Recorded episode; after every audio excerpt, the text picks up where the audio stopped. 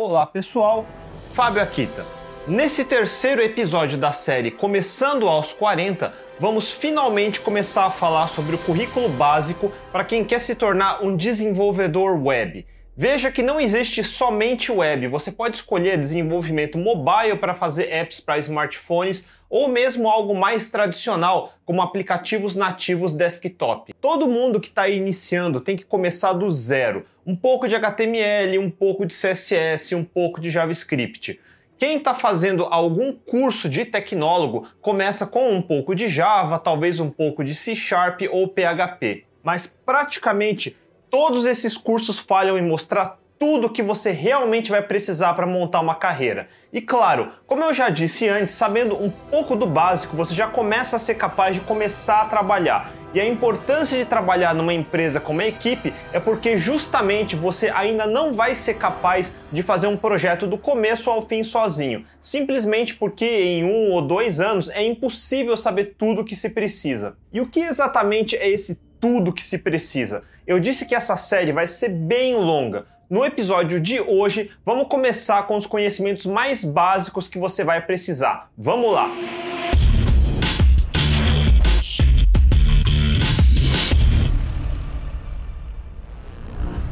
Um ou dois anos atrás, eu esbarrei num repositório no GitHub chamado Developer Roadmap. Ele tem sido atualizado uma vez por ano e a versão 2019 está lá. O autor, por acaso, é de uma empresa de cursos chamada Hacker.io, que eu nunca parei para ver, então não sei dizer se os cursos são bons ou não. Esse roadmap é um mind map, que é uma representação gráfica de ideias em conceitos. Na prática, é um monte de caixinhas ligadas num gráfico. O que eu achei interessante é que ele lista caixinhas obrigatórias para cada carreira e caixinhas opcionais mais desejáveis, e no geral eu concordo com as divisões e prioridades que ele colocou, então é uma boa referência para vocês. E note que eu disse que ele atualiza todo ano. Nos últimos dois anos não mudou tanto, mas se ele tivesse começado 5 ou 10 anos atrás, vocês iam ver que a carreira mudou bastante nesse período. Lembra do episódio anterior que eu falo sobre o tempo? Pois é, considera que esse roadmap pode mudar muito ainda, daqui dois anos ou mais. Se você for aprender tudo que está nesse roadmap, se estudar e treinar com afinco, vai precisar de uns 3 a 5 anos no mínimo. E eu diria que esse roadmap é básico, tem muito mais além disso ainda, mas não se assusta, você não precisa saber tudo de uma vez só, mas tenha na cabeça que nossa carreira vai exigir que você esteja estudando constantemente. Não existe fazer um curso de seis meses e achar que já sai sabendo tudo. Este roadmap se divide em quatro partes. Primeiro, e o tema desse episódio são conhecimentos gerais que todo mundo precisa saber. Daí, ele separa em carreira de front-end, que se preocupa mais com a parte visual que as pessoas normalmente veem, o HTML, CSS final, JavaScript e tudo que envolve usabilidade. Então você tem back-end, que é a carreira mais complexa em termos de coisas para aprender e se preocupa com o software que roda por trás, as regras de negócio, as integrações, os bancos de dados. Finalmente, uma carreira nova que chamamos erroneamente de DevOps. Eu vou explicar por que em outro episódio. E como eu disse antes, essas não são as únicas carreiras, são as primeiras três dentro do mundo de web. A ideia é você usar esse roadmap como um checklist Cada caixinha amarela é um corpo de conhecimento grande. Você vai encontrar cursos inteiros para cada caixinha. Mas lembre-se do que eu já falei no meu episódio sobre faculdade. Você não deve tentar aprender 100% de cada assunto de uma vez. Aprenda no máximo 20%. Os primeiros 20% que vão te permitir resolver 80% dos problemas. Eu vou dar um exemplo. Na primeira parte de conhecimentos gerais, a primeira caixinha é Git. Git é um versionador de arquivos. Essa ferramenta foi desenvolvida inicialmente pelo criador do kernel do Linux, o famoso Linus Torvalds, e o atual mantenedor é Júnior Ramano. Pense assim, como centenas de desenvolvedores podem editar os mesmos códigos num projeto como o Linux e não virar uma bagunça colossal? É por causa de ferramentas como o Git. Nos anos 90 e começo dos 2000, haviam várias, como o CVS, que era uma grande porcaria, mas era o que tinha, substituído pelo Subversion ou SVN, que era menos porcaria. E eu usei muito, inclusive fiz um patch para a ferramenta Tortoise SVN para ele funcionar em Windows em projetos com Visual Studio, que não suportava diretórios que começava com ponto. Haviam ferramentas comerciais também bem porcaria, como o Rational Clear Case ou a droga do Microsoft Source Safe. Eram todos versionadores centralizados. E daí nos anos 2000 começamos a ir para versionadores distribuídos, como BitKeeper, Perforce, Darks, Bazaar, que era usado pela Canonical e Mercurial. Eu comecei a evangelizar Git no Brasil por volta de 2007, como você pode ver em meus blog posts mais antigos linkados na descrição abaixo. E nós da comunidade Ruby on Rails ajudamos muito o GitHub, que é feito em Ruby on Rails, a crescer rapidamente. Por causa disso, Git se tornou padrão, embora em ambientes comerciais alguns ainda fiquem presos a ferramentas como Microsoft Teams Services. Mas esquece, 99% do mundo de desenvolvimento usa Git, pelo simples fato que a maior parte dos melhores softwares open source do mundo estarem lá no GitHub. O Git em si possui centenas de comandos e permutações. Você usa Git para baixar código dos repositórios, preservando um histórico de commits, que são trechos de alteração de código. Você pode navegar para trás no tempo num sistema desses e recuperar o estado do código como ele era ontem ou semana passada ou ano passado. E cada modificação que você faz, você empacota nesses commits e empurra ou dá push para um repositório elegido como central que todos usam, embora Git em si não precise de um servidor central. O fluxo de trabalho com Git que a maioria dos desenvolvedores web usam é derivado do que nós da comunidade Rails desenvolvemos junto com o GitHub, o mecanismo que chamamos de pull requests e forks. A comunidade do kernel do Linux usa um fluxo de trabalho diferente, por exemplo. Agora, os tais 20% que eu falei antes você precisa saber talvez uma dúzia só de comandos, como git init para iniciar um repositório, git add para acumular as modificações que fez agora, git commit para empacotar essas modificações, git push para enviar as modificações para outro repositório de origem, git pull para puxar as últimas modificações desse repositório. Se você dominar esses comandos, já consegue participar de um projeto. Só que isso é o ultra básico, porque existem várias coisas coisas importantes que você vai precisar aprender, como o que são branches e como trocar de branches, como fazer cherry picking, como reescrever commits, as diferenças entre rebasing e merge, o que é stage, para que serve squash de commits, para que serve bisect, para que serve reflog, diferenças entre reset e clean e assim por diante. Mas você pode ir aprendendo um comando de cada vez o Git é praticamente um sistema de arquivos avançado. Sua estrutura de dados é baseada num DAG, que é um Direct Acyclic Graph.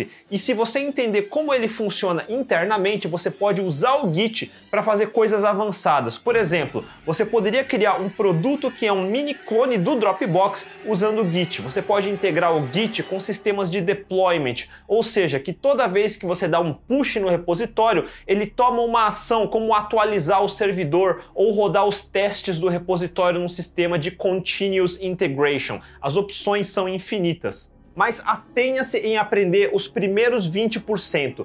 A primeira uma dúzia de comandos. Não se preocupa, se você for curioso, você vai aprender tudo do Git eventualmente, mas se tentar aprender tudo de uma só vez, você vai ficar meses estudando a teoria e não vai entender tudo. Gasta uma semana em tutoriais iniciais do Git. O próprio GitHub tem o site GitHub Guides, que vai te dar o básico. E obviamente treine em dezenas de arquivos na sua própria máquina. Erre dezenas de vezes para ver o comportamento de cada comando testa os limites de cada comando. Mas de onde vamos arranjar esses arquivos e projetos para você treinar? O roadmap está correto em colocar Git em primeiro lugar, porque uma das coisas que você logo no começo precisa fazer é fuçar muito o GitHub. Agora entenda uma grande verdade de qualquer curso ou tutorial todos os passos que eles mostram sempre funcionam porque a demonstração foi preparada para funcionar. Começa com algum exercício do tipo: vamos fazer um aplicativo de lista de tarefas.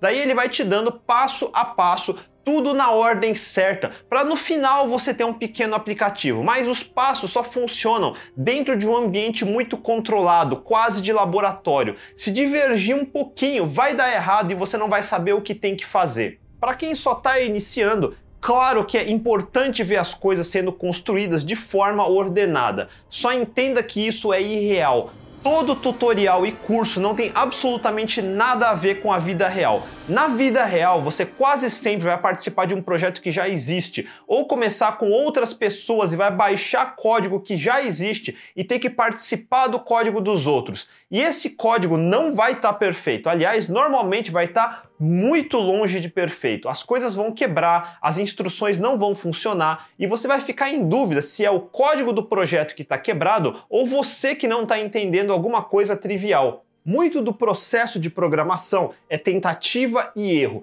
Um dos grandes defeitos de cursos e tutoriais é que eles mostram só o passo a passo perfeito. Tutoriais não ensinam a lidar com erros e isso é um enorme problema. Eu mesmo cansei de receber mensagens de pessoas que falam: Akita, estava seguindo esse, esse tutorial e deu um erro. Você sabe como resolve? Daí eu falo: me manda a mensagem de erro que está aparecendo aí. Daí eu pego essa mensagem de erro, jogo no Google e mando o primeiro link que aparece e pergunto: "E aí, era isso?" Aí a pessoa responde: "Puta, Akita, você é foda mesmo. Resolveu." Aí eu fico: "Filho da mãe, eu virei proxy do Google."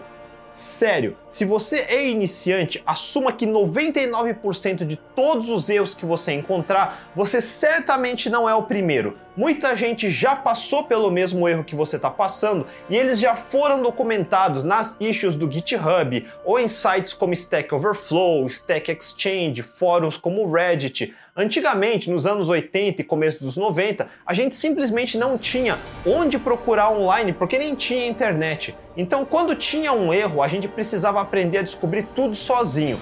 Por isso, o povo dependia de empresas como Microsoft, BEA, IBM ou outras que costumavam ter uma comunidade interna somente para quem pagava a assinatura e você tinha acesso a bancos de conhecimento que vinham em CDs como o MSDN. Mas hoje em dia, o Google vai te responder 90% das coisas que você vai precisar. Isso tudo dito, em vez de ficar só fazendo passo a passo de vários tutoriais, vai no GitHub e procura alguma coisa como Clone Instagram JavaScript. Vai aparecer vários, alguns muito parecidos, alguns uma porcaria, não importa. E agora que você já aprendeu o básico de Git, clone o projeto na sua máquina e tenta rodar. Você vai sofrer um bocado na primeira vez e vai cair na segunda caixinha do roadmap que diz Basic Terminal Usage.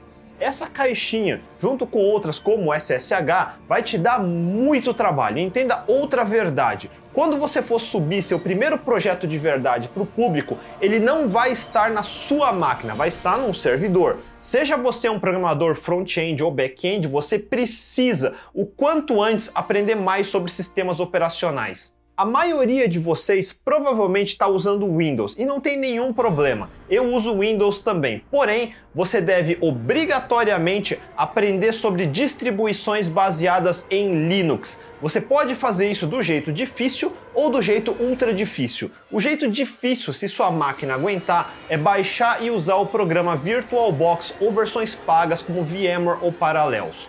Hoje em dia se tornou muito comum rodar Linux em máquinas virtuais. Todo novo CPU suporta o que chamamos de instruções VTX no caso da Intel ou AMDV no caso da AMD, que são funções da CPU para fornecer o máximo de performance de acesso ao hardware quanto possível em ambientes virtualizados. Significa que você consegue rodar uma distribuição de Linux como Ubuntu, Fedora ou Arch inteira dentro de um VirtualBox. A maioria das pessoas nunca instala seu próprio sistema operacional, nem configura nada. Simplesmente compra a máquina e usa do jeito que veio. Isso é horrível. Um programador escreve software. Software é código que diz à máquina o que fazer. A máquina é controlada por um sistema operacional. Se você não conhece o seu sistema operacional, sua programação sempre vai ter muito achismo e chutes você acaba se tornando supersticioso e em vez de resolver os problemas, procura alguma mandinga. Claro, é impossível aprender tudo só em poucos dias ou semanas. Por isso, o melhor caminho para começar é de cara tirar a rodinha da bicicleta e começar a apanhar. Não começa com uma distribuição fácil como Mint ou Ubuntu. Começa instalando um sistema operacional manual do zero. E para isso não tem nada melhor do que uma distribuição Linux como o Arch Linux, que me lembra um pouco minha época de Slackware 1.0 no meio dos anos 90. Se você ainda não sabe disso, Linux é o nome do kernel, o binário responsável por iniciar a máquina, configurar os dispositivos e oferecer serviços para os aplicativos poderem falar com a máquina. Existem dezenas de distribuições que usam o kernel do Linux. O que varia em cada uma é a seleção de aplicativos, formas de configuração, gerenciamento de pacotes e ecossistema. Na dúvida, você vai acabar escolhendo algo como Ubuntu, Mint, Elementary, Fedora, CentOS, OpenSUSE, Manjaro, dentre outros. Um Ubuntu ou mesmo Fedora são muito simples, eles já fazem tudo para você e no final é como se tivesse instalado um Windows ou macOS. Você vai só apertando próximo, próximo, próximo e no final não aprendeu nada, porque os instaladores estão bons o suficiente para fazer quase tudo sozinhos. Mas o Arch Linux não. Ele vai exigir que você realmente preste atenção, estude e vá configurando cada componente sozinho. A cada passo você não vai saber o que precisa fazer e para ajudar existe o site ArchWiki, que tem páginas inteiras detalhando cada pequeno componente do sistema em detalhes. O Arc vai te forçar a ficar na linha de comando e digitar comandos que, mesmo que você não entenda exatamente o que está fazendo, vai te dar a primeira sensação de que você está colocando as mãos de verdade no computador. Vai ver dezenas de mensagens de erro e vai perder horas em tentativa e erro a cada passo. E quando chegar ao final, vai ter aquela satisfação de que você fez alguma coisa funcionar sozinho. Quando eu falo que as pessoas ficam supersticiosas, imagina quando alguma coisa não funciona. E o que é a primeira coisa que todo mundo pensa? Ah, rebuta a máquina que volta a funcionar. Não! Por que você vai rebutar? Primeiro tenta entender se precisa rebutar. Normalmente é quando você muda alguma configuração que algum serviço precisa, um daemon, por exemplo. Falando em daemons, você vai precisar entender que você tem sempre pelo menos dois níveis de permissão no sistema: o acesso geral do administrador ou root e o mais limitado do seu usuário. Um Spotify roda sob os privilégios do seu usuário e não tem privilégios para afetar coisas importantes do núcleo do sistema, como rebootar a máquina. Mas existem serviços ou daemons e não daemons. Demons, que aliás não tem nada a ver com o diabo, mas com antigos demônios que performam tarefas em background, que o sistema operacional começa a iniciar depois do boot e rodam sob privilégios maiores para poder controlar coisas como sua rede, seu sistema de arquivos geral, tudo em background sem você perceber. Um programa que você manualmente abriu como seu editor de textos, você pode matar a qualquer momento, mas daemons precisam de privilégios para reiniciar. E aí você começa a aprender sobre ferramentas como sudo, que você vai ver em vários tutoriais que permitem que seu usuário temporariamente tenha privilégios de administrador.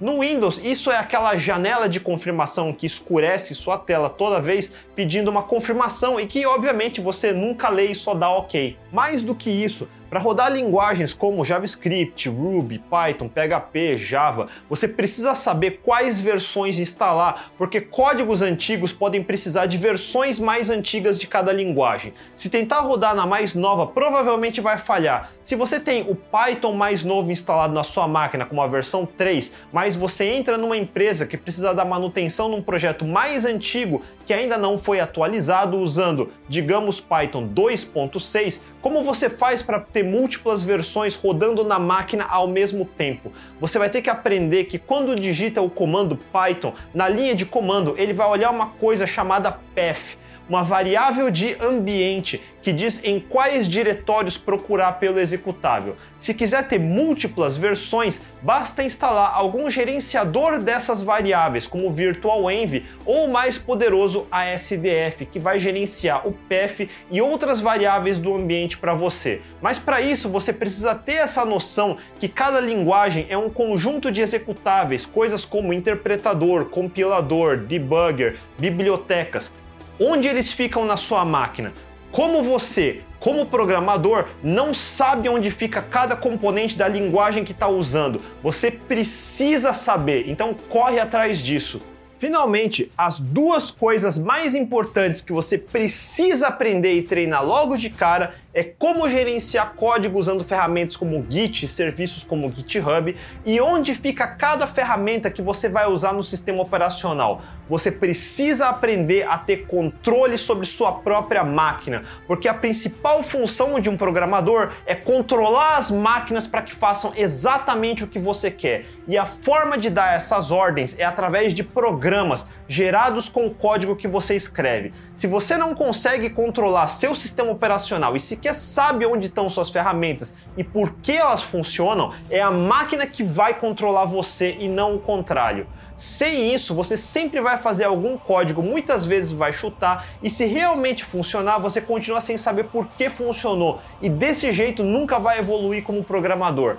Coloca isso na sua cabeça. A máquina serve a você e não o contrário. Domine suas ferramentas e faça com que elas sirvam a você. E como podem ver, hoje falamos somente das duas primeiras caixinhas. Durante a série, algumas serão mais curtas, algumas mais longas, mas o assunto claramente é longo. Aproveitem para dar uma olhada no Developer Roadmap e já joguem dúvidas nos comentários abaixo. Talvez eu possa aproveitar alguns nos próximos episódios. Se curtiram o vídeo, mandem um joinha, compartilhem com seus amigos, assinem o canal e cliquem no sininho. A gente se vê semana que vem. Até mais!